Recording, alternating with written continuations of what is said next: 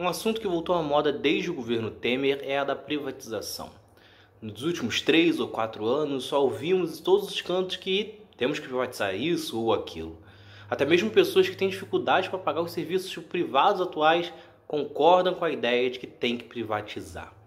Mas será que os exemplos do nosso passado e dos países vizinhos mostram que a privatização é realmente algo que pode ser positivo? Para desvendar um pouco desses mitos, vamos falar sobre isso nesse vídeo.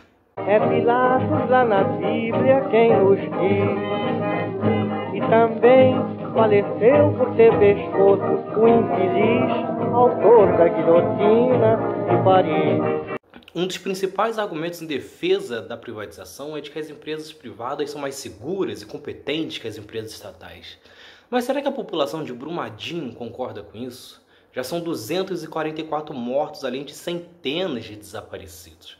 E isso não foi um acaso. Três anos antes, uma outra barragem rompeu e 19 mortos em Mariana.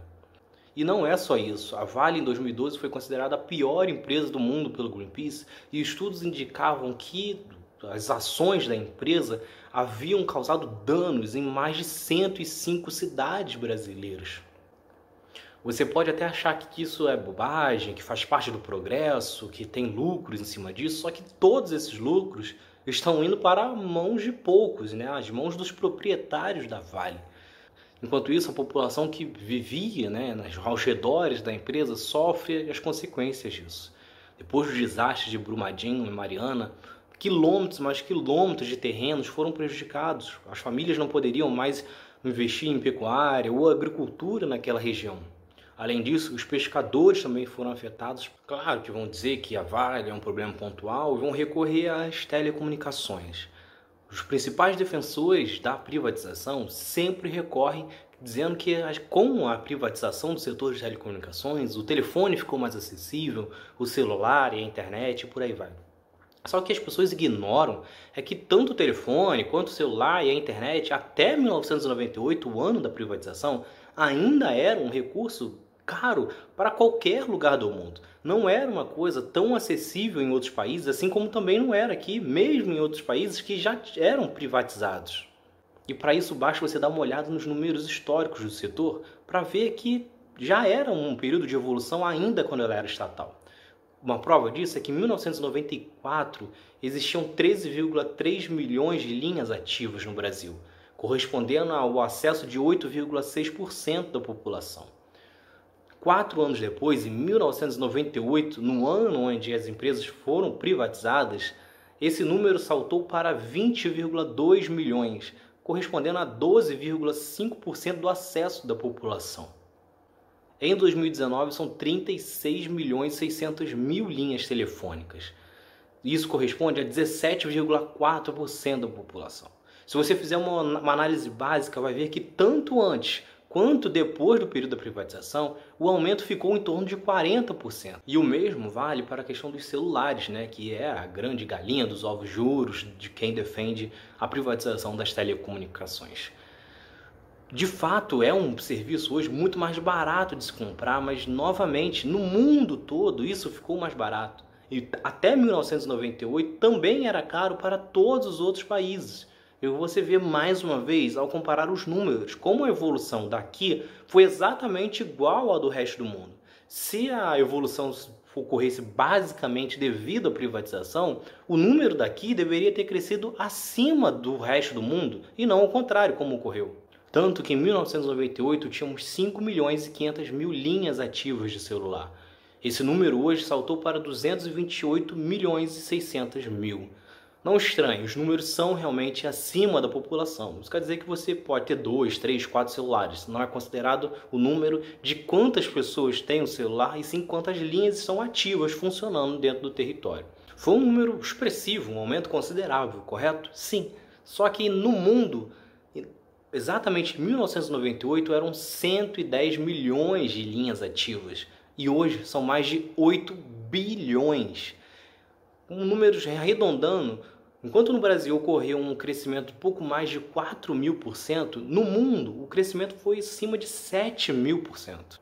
Além disso, as pessoas ignoram que os serviços aqui no Brasil ainda são dos mais caros do mundo. Enquanto no Brasil você paga em média 77 centavos por minuto de ligação, nos Estados Unidos isso é apenas 12 centavos. No Chile, que é nosso vizinho, é 38 centavos, ou seja, praticamente a metade do que se paga aqui. Na internet para o celular, você paga 13,40 centavos, mais do que paga na Argentina, no Chile, no Uruguai, só para ficarmos entre os nossos vizinhos mais próximos. De positivo, atualmente só a internet banda larga, que até 2012 era considerada a segunda mais cara do mundo, mas que entre 2012 e 2017 sofreu uma redução de pouco mais de 21 reais por mega para pouco mais de 4 reais. Ainda assim, a gente paga muito mais caro do que muitos países. Nos Estados Unidos e Japão, por exemplo, você paga centavos exatamente por um mega de internet. Além disso, apesar da internet estar cada vez mais acessível no Brasil, ainda somos o 78º lugar em porcentagem de população com acesso à internet. Agora, o que mais se fala é da privatização dos Correios e da água.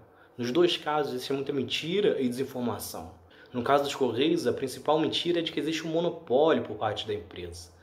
O único monopólio dos Correios é no envio de cartas, afinal, isso é de um assunto de segurança nacional. Se você quiser vender um objeto, se você quiser entregar um produto, você pode escolher uma empresa privada para fazer essa entrega. Você provavelmente não conhece as empresas ou não procura, porque muitas delas são mais caras do que os correios e muitas delas também não entregam em todas as cidades.